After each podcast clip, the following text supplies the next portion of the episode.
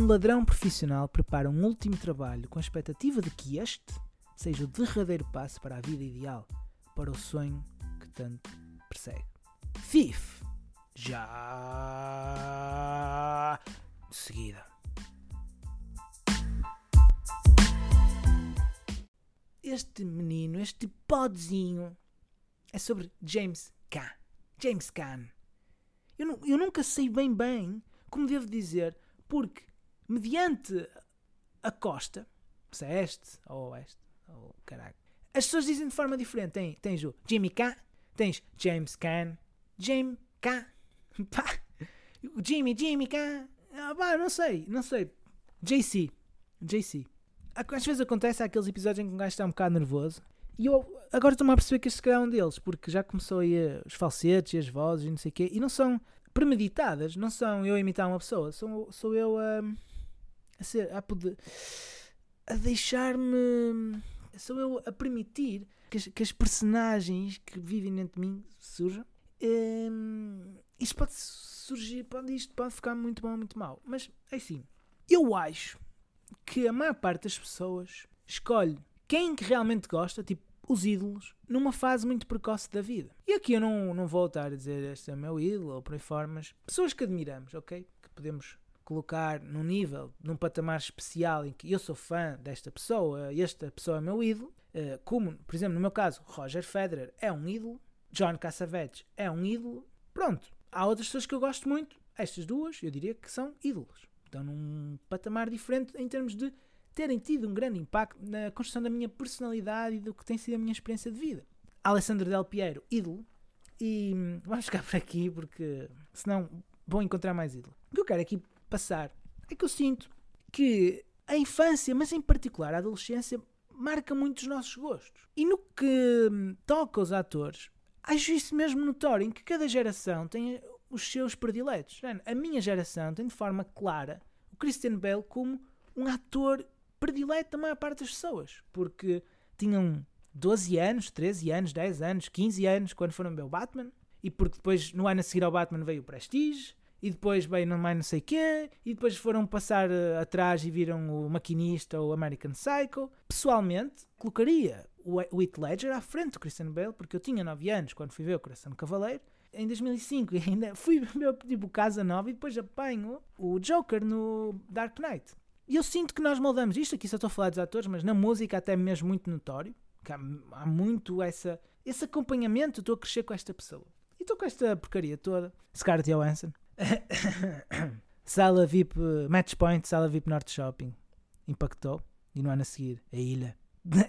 Burro. Mas estou com isto tudo porque, curiosamente, James Caan, apesar de ser um ator que nasceu na década, no início da década de 40 e que foi uma estrela, acima de tudo, nos anos 70, era isto para mim. E não é algo que eu possa dizer, pessoal da geração dele, que eu provavelmente vi mais filmes, a minha relação de proximidade com o James Caan é mesmo diferente. E eu sei disso. Não é uma questão de eu gostar de mais filmes dele do que dos outros, porque não é o caso. Nem é o caso de eu achar que ele foi um ator mais brilhante que os outros, porque também não é o caso. É simplesmente uma questão de proximidade e familiaridade. Porque eu não sei se se recordam da série Las Vegas, que era para aí 2003, que dava na televisão cá, caraças. Eu colei naquela série. Lembro-me de ir ao Blockbuster alugar episódios daquilo que havia, imagina. As temporadas eram divididas em eh, caixas. eh, episódio 1 a 6 alugavas, do 7 ao 13, por aí fora. Então, reparem, eu fui ao Blockbuster alugar Las Vegas. E a principal razão porque eu gostava da série era James Gunn, que era o dono, o, o chefe da segurança lá do Montecito.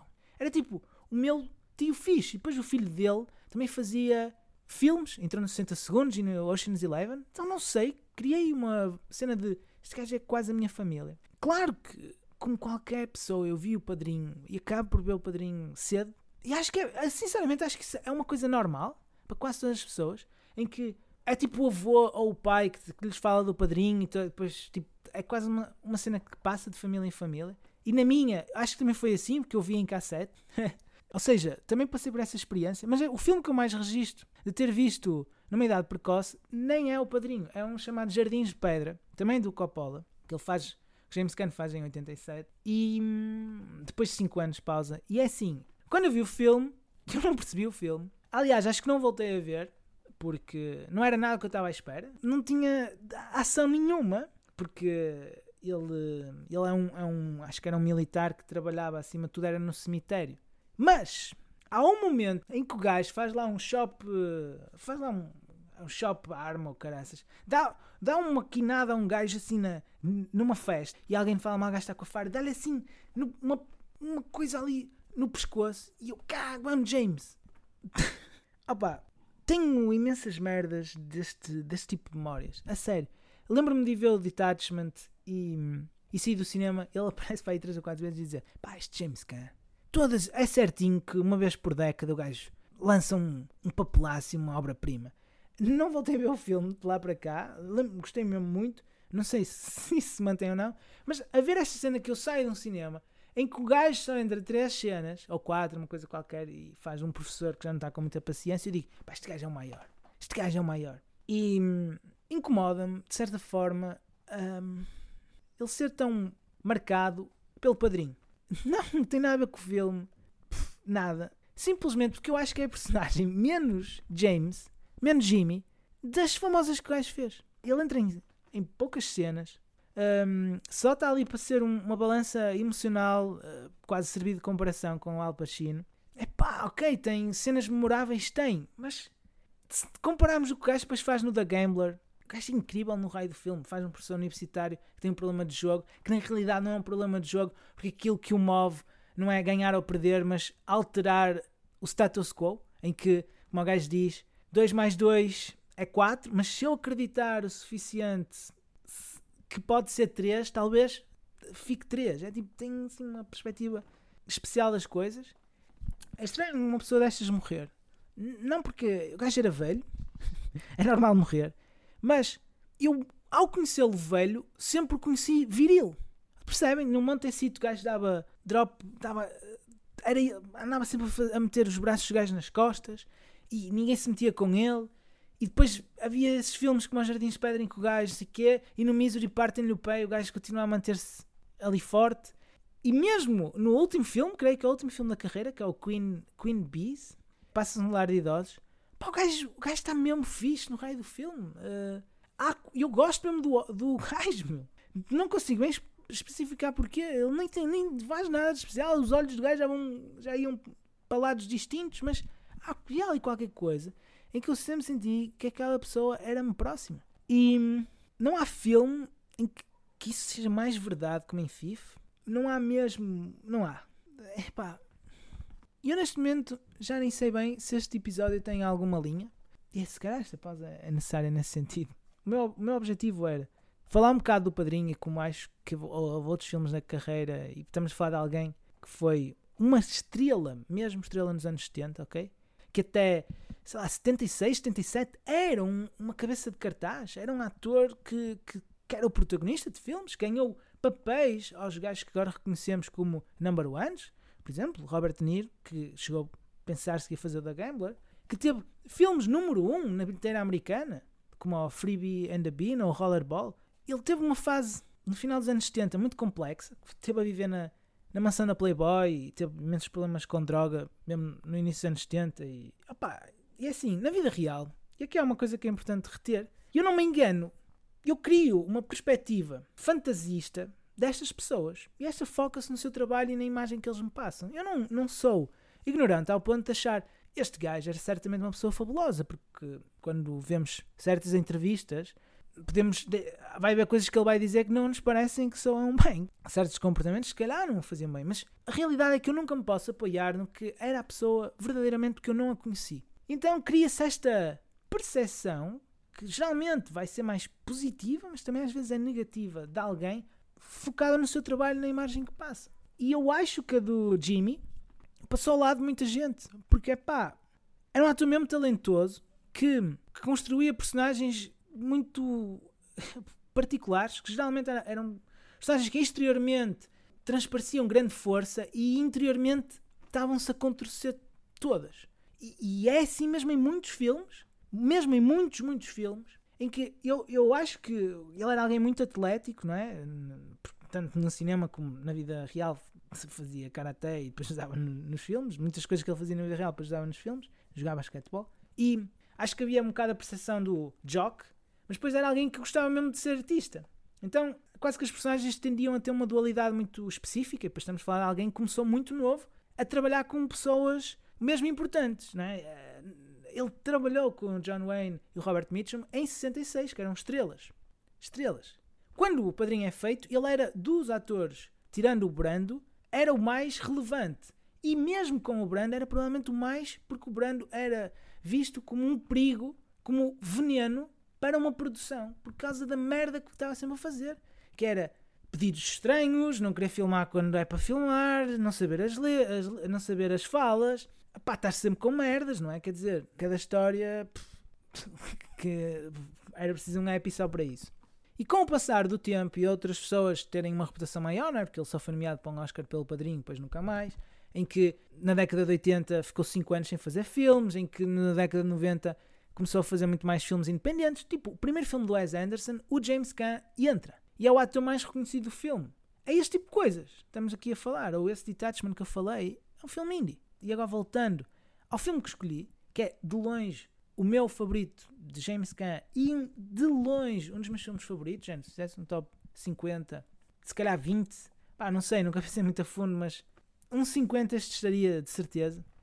Que é este Thief, que mostra isto que eu acabei de dizer, porque era o primeiro, foi o primeiro filme de Michael Mann, que agora é um, é um realizador que toda a gente conhece, muito por causa do It, um, ou do Colateral, e este foi o primeiro filme dele. Na altura, ele, Michael Mann era conhecido mais pelo que fez na televisão, e o James faz este filme com um estreante. Mostra muito da percepção dele, e acaba por ser um dos seus filmes favoritos, de, dos que fez, e hum, ver este filme teve um grande impacto em mim. Eu devia ter 12 ou 13 e aluguei o filme porque já tinha desenvolvido esse Hey, James Gunn. E a, e a capa no Blockbuster, mais uma vez, promoção é algo que não existe, era só ele com uma arma na mão e dizia ladrão profissional. Eu falei, esta merda parece muito fixe.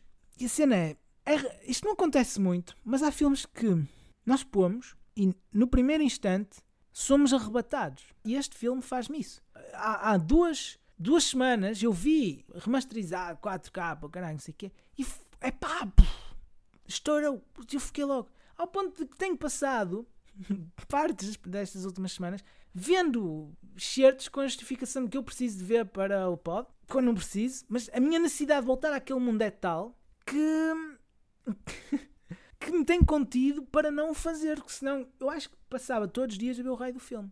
Há essa sensação de o arrebatar, mas depois de entrares, é preciso que ele te prenda ao ponto de não, de não pensares em mais nada, ficares mesmo lá. Ele arrebata com a cena de abertura, que é Tangerine Dream, ali a dar forte, enquanto está a decorrer um assalto. Esse assalto é, de uma precisão, não tem. Ninguém fala, só se ouve o rádio da polícia. E é, é quem gosta deste tipo de filmes e tiver concentrado e vai ser dominado por aquilo, vai ser. Mas depois o que acontece é que o filme começa com esse destino estilístico, vamos dizer assim, estilizado. Começa dessa forma estilizada, as ruas molhadas de Chicago, noite, Tangerine Dream, as luzes dos rádios, o som do rádio da polícia, umas brocas, não sei o quê, James Gunn a arrombar um cofre, ninguém fala, troca-se de carros, né? Eu só fico... E depois, o drama do filme e a personagem central impacta de tal forma, ou pelo menos a mim impacta-me de tal forma, que é assim, primeiro acho que é a quintessential performance de Jimmy Gunn. De longe, pá, não há comparável, porque o Frank, que é o nome do seu ladrão, é alguém, e antes mais nada, pá, este filme está mesmo bem escrito, vamos já dizer isso, é alguém que à semelhança dos filmes Michael Mann, luta com o tempo. Que parecendo que não, era algo que eu com esta idade já sentia. Por causa de, até cenas que falei já noutros episódios, acho que até foi do Rei Liotta, vou, vou voltar a falar, essa ideia de que existe mortalidade e de que temos que viver no máximo e fazer coisas em que acreditamos mesmo. Já era uma cena que me soava. E eu sentia o desespero desta personagem, que é alguém que teve na cadeia muito tempo por roubar 40 dólares. Ele não especifica bem, bem, bem tudo o que lhe aconteceu, mas quando diz coisas são de uma brutalidade tremenda, e nós entendemos mesmo esta personagem, ele é alguém que ouve sistematicamente o ponteiro, dos relógio, o ponteiro do relógio, mas tem um desejo. No início, ele, ele aceita que vai estar sempre na mesma batida e que não vai sair de onde está. Tem um conjunto de regras e vai estar quase num limbo. Mas depois, quando se abre a porta para cumprir o seu sonho, a ideia de o perseguir move-o de tal forma que o profissionalismo e a concentração que, que, que conhecemos a abrir mantém-se só quando está a trabalhar e o resto do tempo de filme ele está completamente desnorteado. Porque ele não tem tempo a perder, ele está desesperado para conseguir ter as condições todas para fugir e viver a sua vida. Porque, entretanto, ao longo do filme, ele encontra uma mulher que, que o toca, que tem, sente o tempo como ele e que hum, preenche o buraco que ele tinha, encontra a possibilidade de ganhar o dinheiro que precisa para viver esse sonho, mas ao ir, ao persegui-lo, abre a porta a uma série de complicações. E essa cena bateu-me, mesmo na altura, mesmo, por ser tão sincero. E é sincero porque é o James que faz Frank. Claro que as outras pessoas, e a forma como Michael Mann faz o filme, que usa imensa, imensas pessoas que faziam aquela vida, quer polícias, quer ladrões, geralmente no filme até estão com papéis inversos, em que os polícias fazem ladrões e os ladrões são os polícias. E tem uma Tuesday Weld que tinha tido uma experiência de vida complexa e que ela está excelente no papel. Mas a cena é que, ao rever recentemente, eu senti mesmo o caralho do filme. Uh, agora enquanto adulto. Não que eu não tivesse visto ao longo dos anos, porque vi, mas já não vi há algum tempo. E o gajo, o James, o Jimmy, o Frank, que faz Frank, este, este homem que estamos aqui a prestar tributo, parece mesmo alguém que não tem tempo a perder, meu, que, está deslocado por viver. E essa merda bate, meu. Batia quando eu tinha 13 anos, bate agora. Eu sinto que é mesmo honesto. É estranho de ver um filme tão profissional, tão thriller, tão focado e ele ser tão o, crente e sincero em relação às suas sensações, à sua emoção. E só um ator igualmente deslocado que se variava entre várias emoções é que eu conseguia fazer. E é por isso que este é o filme número um, a performance número um. Porque outro ator não ia conseguir captar o grau de desespero, mas também de, a, a, capacidade de ser profissional que ele tem. Há uma cena muito interessante em relação a este filme que acho que mostra a cena. O James Gunn dizia as falas muito lentamente. E há um momento em que Michael Mann lhe diz: opá, não, não dá para acelerar um bocado, porque é que estás a falar assim? Ele diz assim: pá, porque eu não quero ter que repetir. O Frank não se quer repetir. Ele, quando diz uma coisa, diz uma vez e quer ser bem compreendido para não ter que se repetir.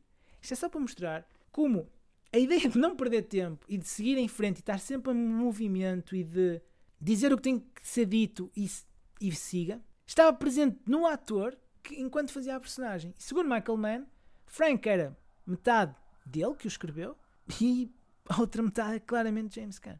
E. Damn, damn. Ah, aí está, é uma experiência que eu não vou voltar a ter. Porque eu não vou, porque eu não vou voltar a ter 13 anos. Eu posso descobrir atores, mas nunca vai ser com a mesma intensidade. Como, ei, vou ao cinema com meu pai ver um filme desta pessoa. Ou estou a, a, ir a lugar não sei o que com esta pessoa. E é, é engraçado porque eu acho mesmo que eu nunca consegui distinguir o ator da pessoa. Eu sempre o vi como parte, como meu familiar, quase. Como meu amigo, meu tio, avô. Meu tio fixe avô. E nunca como um ator que está a fazer um papel. É assim uma coisa engraçada, apesar de ele ter feito tantas personagens distintas. Pronto, olha, isto foi-se. E foi-se com ele. Já foi há dois meses, acho que tem que aprender a não ser tão dramático. Mas sabem como é? Pá, FIFA, um gajo vê aquela merda e diz: Mano, yes, yes, yes. Chega, chega, chega. Bem, até o próximo episódio, que já se faz tarde. Obrigado.